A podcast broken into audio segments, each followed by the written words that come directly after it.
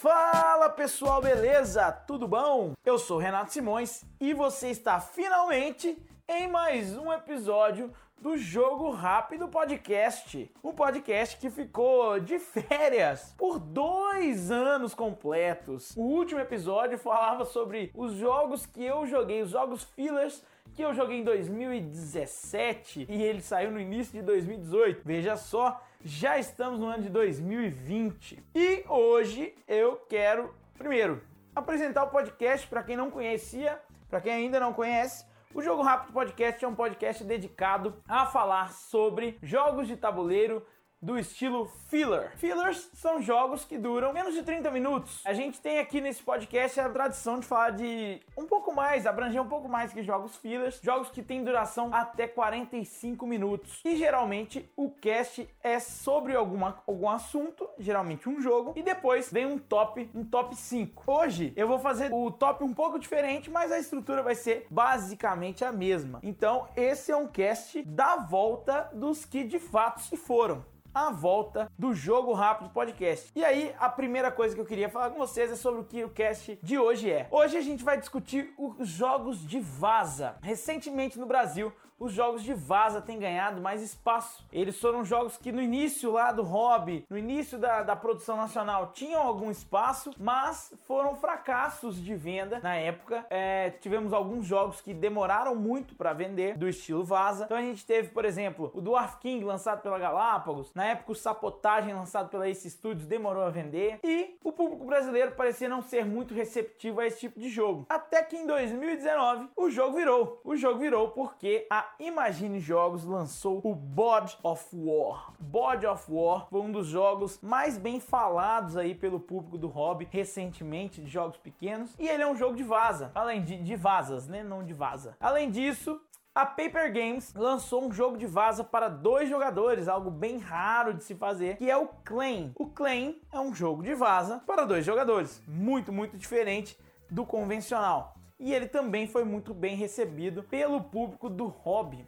Além disso, e por último, nós tivemos o lançamento pela Ludofy, é, empresa editora integrante do grupo Grok Games. A Ludofy lançou no Brasil o Pilares da Terra Card Game, um jogo de vazas, um dos mais complexos jogos de vazas que eu já joguei. Não é muito complexo, mas é um jogo de vaza mais complexo e foi lançado no Brasil com alguma uma boa receptividade, não tão boa quanto a dos outros dois, mas uma boa receptividade. E aí, esse foi um tema que me foi muito caro para trazer aqui pro podcast, porque eu sou fã de jogos de vaza e eu queria que essa cultura de jogar jogos de vaza fosse muito espalhada pelo Brasil, porque é muito bom. E aí, chegamos no primeiro bloco. Solta a vinheta!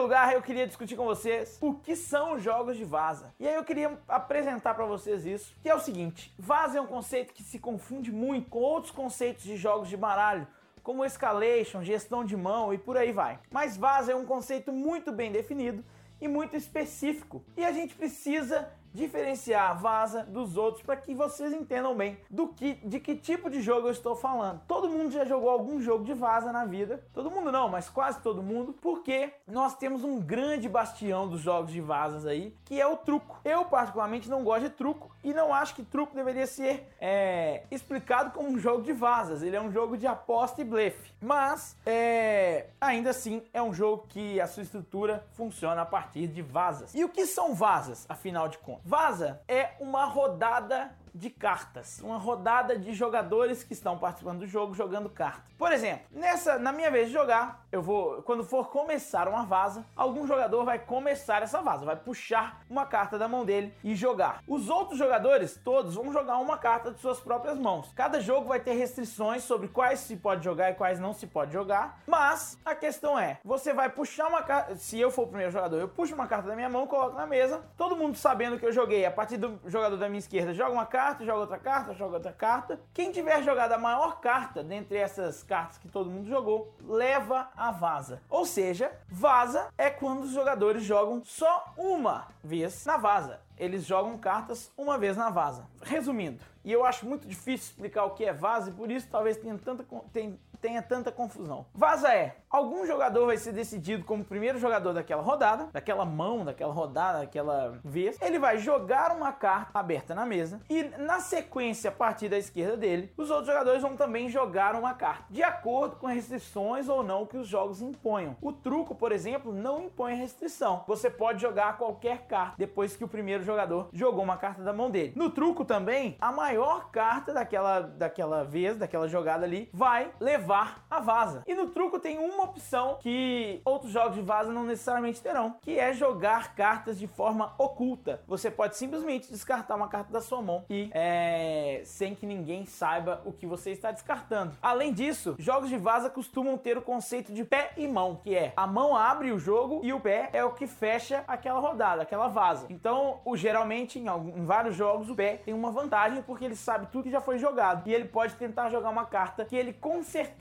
irá ganhar a vaza com aquela carta. É, vaza então é isso. Será que ficou bem bem explicado? Por causa dessa pouca clareza sobre o que é vaza e essa dificuldade de se explicar o que é uma vaza, muitos jogos são mal classificados, muitos jogos são mal classificados no conceito de vaza. Muitos deles sempre é, é têm nas mecânicas envolvidas no jogo vaza e isso não corresponde à realidade. Na Ludopedia, por exemplo, eu peguei o ranking de jogos de vaza quem lá e eu peguei cerca dos 10 primeiros jogos cadastrados lá. De cara, eu já achei alguns muito mal cadastrados como vaza. E aí eu trouxe como exemplo para vocês. Lords of Scotland. Lords of Scotland não é um jogo de vazas. No Lords of Scotland, você tá tentando ganhar maiorias, ganhar algumas vantagens, mas você não joga uma carta, todo mundo joga uma carta e aí vê quem ganhou aquela carta. Não, são várias rodadas e no final de, um, de uma fase que tem um determinado nome, você compara alguns poderes de alguns clãs e por aí vai. E vocês vão fazendo efeitos daqueles clãs. É bem diferente de um jogo de vazas. O segundo jogo por lá é o Loot. Loot, que foi lançado pela Geek Zenor. É, eu fui o responsável por trazer o Loot pro Brasil, então esse eu sei muito bem é falar sobre ele. E ele não tem nada, absolutamente nenhum aspecto de vaza, a não ser o fato de ser jogado com cartas. No Loot, você tem turnos sequenciais e a vaza em si nunca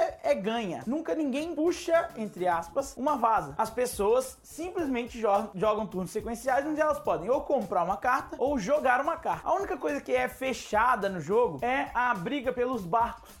Quando tem navios que carregam ouro na, na, água, esses navios, uma hora ou outra, vão se fechar. Aquela disputa vai ser fechada. Mas isso não é caracterizado como vaza, porque não é todo mundo que joga a mesma quantidade de cartas, não tem nenhum, nenhum critério desse tipo. Então o Loot não é um jogo de vaza. Outro jogo mal classificado como vazas é o Medievalia. Medievalia tem a mecânica que mais se confunde com vazas no mundo inteiro, que é a mecânica. Mecânica não. A mecânica em si é gestão de mão. Mas o, o Medievalia ele tem o Escalation. O que, que é o Escalation? Você só pode jogar uma carta se a sua carta matar a carta atual, certo? É. Matar o seguinte, superar em valor a carta atual. Se não superar, você não pode jogar. E geralmente esses jogos, o seu objetivo é zerar a sua mão de carta. Geralmente, nem sempre, mas geralmente o objetivo é esse. Então Medieval é um jogo de escalation, onde você sempre tem que superar a carta que está na mesa e a rodada não acaba quando todo mundo jogou uma carta. A rodada na verdade acaba quando ninguém consegue superar a carta que está lá. Então o jogador que jogou jogou a carta que tá a mais alta carta lá em jogo, ele puxa as cartas do meio e começa uma nova, uma nova rodada. Esse é o Medieval. E outro que tá mal classificado como vase e eu nem entendi porquê é o Robin Hood, o jogo que deu origem ao Sheriff of Nottingham, jogo do Sérgio Alaban. Esse eu não sei nem explicar por que as pessoas confundiram com vases, mas tudo bem,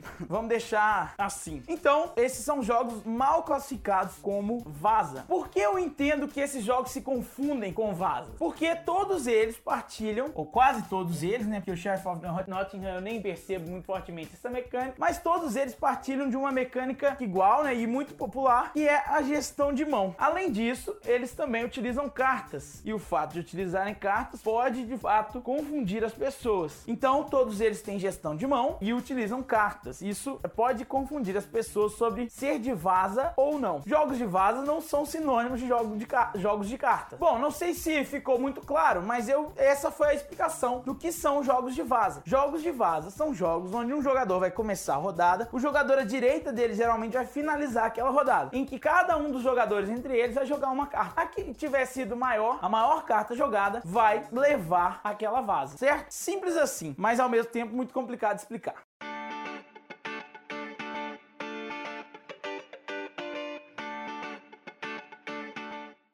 Começando aqui o segundo bloco do podcast Jogo Rápido, e aí eu vou começar já com uma novidade que vai ser exclusiva desse episódio. Talvez a gente faça isso em outros episódios, mas nesse episódio, em vez do tradicional top 5, nós vamos fazer hoje dois tops 3. E por que dois tops 3? Porque Vaza é uma categoria que teve muito poucos jogos lançados no Brasil. Então, por isso, eu entendi que vale muito a pena a gente fazer dois tops separados. Um top 3 dos três melhores jogos de Vaza lançados no Brasil e outro do top 3 dos três melhores Vazas do mundo, dentre os que eu conheço, evidentemente. Vamos lá? Vamos começar abrindo com o top 3 Jogos de vaza brasileiros. Número 3. Número 3 é um jogo de vazas lançado em 2018 ou 2018, isso, na coleção Pocket da Paper Games. A coleção Pocket da Paper Games tem jogos que fazem sucesso, como Quem Foi, Bandido, Brave Rats. Um deles, um desses jogos é o Clan. E o Clan é um jogo de vazas com uma coisa muito curiosa. Ele é um jogo de vaza para dois jogadores, o que é muito, muito raro encontrar. E ele é exclusivamente para dois jogadores. O claim é o seguinte: você vai jogar várias vazas e o jogo é dividido entre duas rodadas. Em cada rodada, você e seu adversário vão estar competindo por cartas. Na primeira rodada, o que você faz é você está competindo por cartas que vão formar o seu baralho para a segunda rodada. Então, na primeira rodada de vazas, você está tentando construir o seu baralho para a segunda rodada. Na segunda rodada, o que você está fazendo é tentando ganhar rodadas, ganhar vazas para que você obtenha maioria de cartas em três das cinco facções que existem no jogo. As cinco facções que existem no jogo, quem tiver maioria em três delas vence a partida. E é simples assim, conseguir maioria em três de cinco facções disponíveis no jogo. Clan é muito bom, muito curioso e cada facção tem um poder especial e esse poder especial muda a forma como é jogada a vaza. Então é muito interessante, muito curioso e muito diferente. Vale a pena conferir, tá certo? Clan Paper Games bem baratinho. O número 2 é um jogo que saiu no Brasil pela Copag e ele é muito jogado com um baralho convencional. E o nome desse jogo é Wizard, ou como eu o conheci, Trunfo. Wizard ou Trunfo é um jogo de apostas e vazas. É um jogo simples de vazas, onde o maior número da, da vaza da rodada vai ganhar. O baralho é vai de 1 a 13 e o maior número do, jogado na vaza vai ganhar. Só que você é obrigado a seguir naipe. O que isso significa? Se eu abrir a vaza, se eu comecei jogando, eu jogo uma carta, suponhamos que seja do naipe espadas, e as pessoas têm que seguir esse naipe. Se eu jogar o naipe de espadas, todo mundo tem que seguir espadas. Se você não tiver espadas, você pode jogar outro naipe. E aí é que entra uma, uma questão do Wizard. Um dos naipes vai ser o trunfo daquela rodada. Antes de começar a rodada, você vai abrir uma carta e aquele naipe daquela carta vai ser o trunfo da rodada. Se eu cortar a vaza, ou seja, eu não tenho cartas, suponhamos que seja espadas e o trunfo é ouros. Se alguém jogar uma vaza de espadas, eu não tiver cartas de espadas para jogar na minha, da minha mão, eu posso jogar cartas de quaisquer outros naipes. E se eu jogar uma carta de ouros, eu tô com um trunfo, uma carta que é maior do que qualquer outra carta do jogo, exceto as maiores que ela mesmo de ouros. Então, se eu mandei um 2 de ouros, é um trunfo, ganha de qualquer carta de espadas, só perde para cartas acima do 2 de ouros, também de ouros. Beleza? É um jogo muito simples, só que no início da rodada, quando você pega sua mão de cartas, você vai ter que apostar quantas vazas você vai ganhar. E todo mundo vai ter que fazer isso. E as apostas nunca podem fechar o número exato de vazas que tem no jogo. Então, por exemplo, se a gente vai jogar 8 vazas, as apostas dos quatro jogadores não podem fechar 8. O último jogador a apostar, ele sempre fica pressionado a ter que apostar uma a menos do que ele acha que ele vai ganhar ou uma a mais. Então isso também dá um sabor diferente pro jogo, porque você tem que contornar situações adversas, às vezes ganhar uma vaza que você não gostaria de ganhar. Por quê? Para cada vaza que você falou que ia ganhar e de fato ganhou, você ganha 10 pontos. Além disso, se você acertou o número de vazas que você ia ganhar, ou seja, falou que ia ganhar 0 vazas e ganhou 0 vazas, você ganha 20 pontos bônus. Se você falou que ia acertar 5 vazas e ganhou 5 vazas, você ganha 20 20 pontos por ter acertado, falado que você ia, ia ganhar 5 vasos, forma correta e, cinco, e 50 pontos pra, por, pelas vazas que você acertou. Então 10 pontos para cada vaza, 70 pontos no total. Já se você errar o número de vazas que você apostou que você ganharia, a situação muda. Você fazendo isso, errando, você perde 10 pontos de vitória para cada vaza que você errou em relação a quantas você de fato fez. Então, se eu falei que eu ia vencer três vazas e venci só duas, eu vou perder 10 pontos, porque essa é a diferença. Eu falei três, venci duas. Uma vaza de diferença, 10 pontos negativos para mim no fim dessa rodada. É um excelente jogo Wizard, muito bom, dá para jogar em quantos jogadores forem. O jogo de baralho, o pessoal geralmente joga em quatro pessoas, não é necessário que sejam só quatro pessoas. E o Wizard foi lançado no Brasil pela Copag. Se você encontrar, você vai encontrar barato, mas é pouco provável que você encontre o jogo. Eu só falei dele mesmo porque dá para emular com um baralho convencional, certo? Então, o Wizard é o número 2.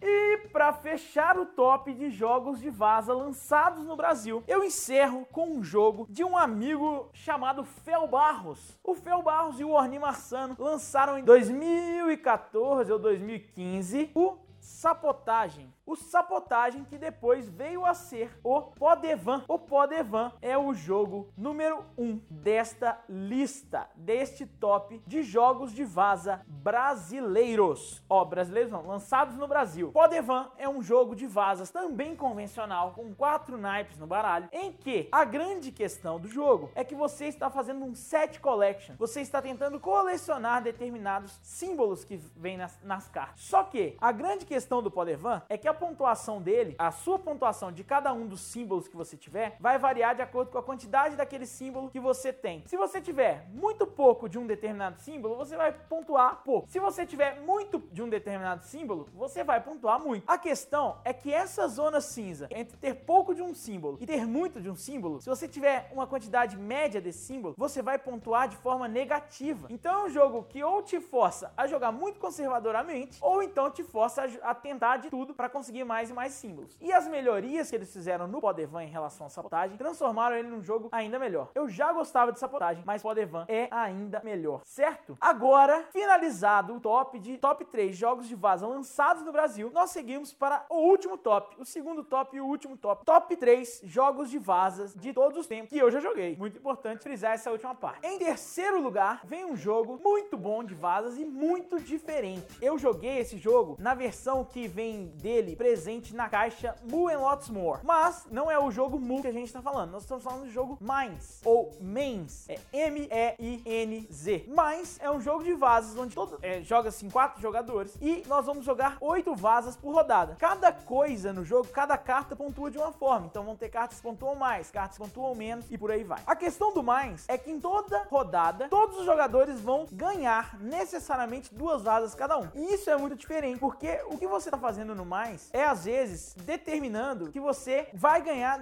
tal vaza. Então na primeira vaza, o primeiro jogador pode chegar e pode falar abertamente: "Eu vou ganhar esta vaza". E os outros jogadores são obrigados a seguirem o naipe, ou seja, você precisa seguir a carta, o naipe da carta sendo jogado. Só que se o jogador fala que vai ganhar a vaza, independente da carta que ele jogar, se ele avisa que ele vai ganhar aquela vaza, todo mundo tenta jogar uma carta que pontua menos para aquele cara. Então, a grande questão do mais é que você tem que saber falar que a vaza é sua ou ganhar a vaza com as cartas mesmo em um momento oportuno, em um momento em que as pessoas vão ceder pontos para você mais facilmente, simplesmente por falta de opção muitas vezes. Então o mais é muito curioso, muito diferente, um jogo que eu gostei muito de jogar e vale a pena conhecer. Número 2. O número 2 dessa lista é um jogo que o nosso amigo Fel, autor do Podevan, transformou em um hype brasileiro. Potato Man. Potato Man, a primeira vez que eu ouvi falar foi assistindo ao top 100 do Fel Barros no canal do Sigo Coelho. Também conhecido como o Gabarito, o top 100 do Fel. No Gabarito, o Fel falou que Potato Man é o melhor jogo de vazas que ele já jogou na vida dele. E o Fel, assim como eu, também é um grande amante dos jogos de vaza, gosta muito dos jogos de vaza e eu fui lá e eu tive que conferir. E não é que o jogo é bom mesmo. A grande questão do,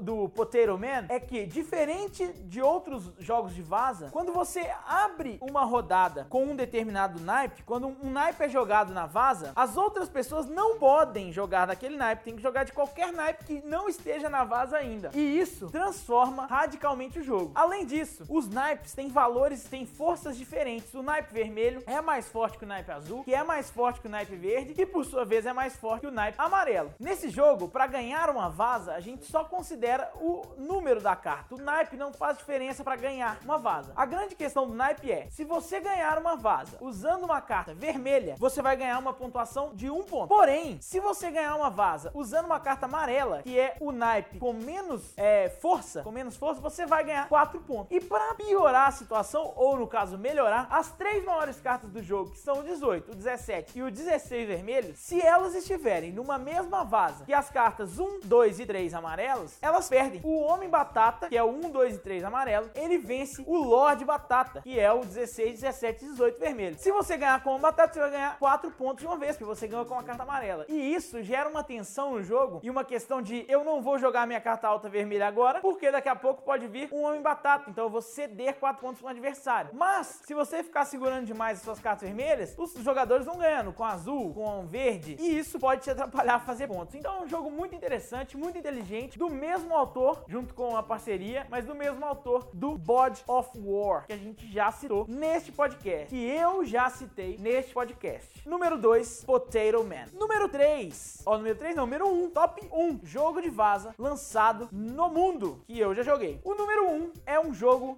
muito diferente e o vaza mais complexo que eu já joguei. Ele é mais complexo do que o Pillars of the Earth, que a gente falou mais cedo. Mais complexo que o Pilares da Terra, o jogo de cartas. O nome desse jogo é Trick of the Rails. Nele, a mecânica de vazas está misturada a uma outra mecânica muito interessante que as pessoas que gostam de jogos de trem costumam gostar bastante, que é a mecânica de mercado de ações. Trick of the Rails é um jogo do designer japonês Hisashi Hayashi, que é bem conhecido por ter feito a versão Railways of Nippon, adaptando o Railways of the World do Martin Wallace para o cenário japonês, o mapa japonês. Mas esse jogo é um jogo muito interessante, muito original dele. No Trick of the Rails, você vai ter vasas diferentes, com diferentes objetivos. A cada vaza do jogo, você vai ter vasas que constroem trilhos de trem e você vai ter vasas que compram para você ações, ações das companhias ferroviárias. Então no jogo, o que, que você está querendo fazer? Você está querendo aumentar o valor das, dos trens das companhias, ao mesmo tempo que você tenta comprar ações das companhias mais valorizadas. É um jogo muito diferente, muito, muito mais complexo que os outros jogos de vaza que estão aqui nesse top. Não é uma coisa impossível de jogar de forma alguma, mas é um jogo um pouco mais complexo. É muito bom, muito bom, e o raciocínio nele é um pouco diferente do que em outros jogos do tipo. Bem diferente mesmo, mas é muito bom. E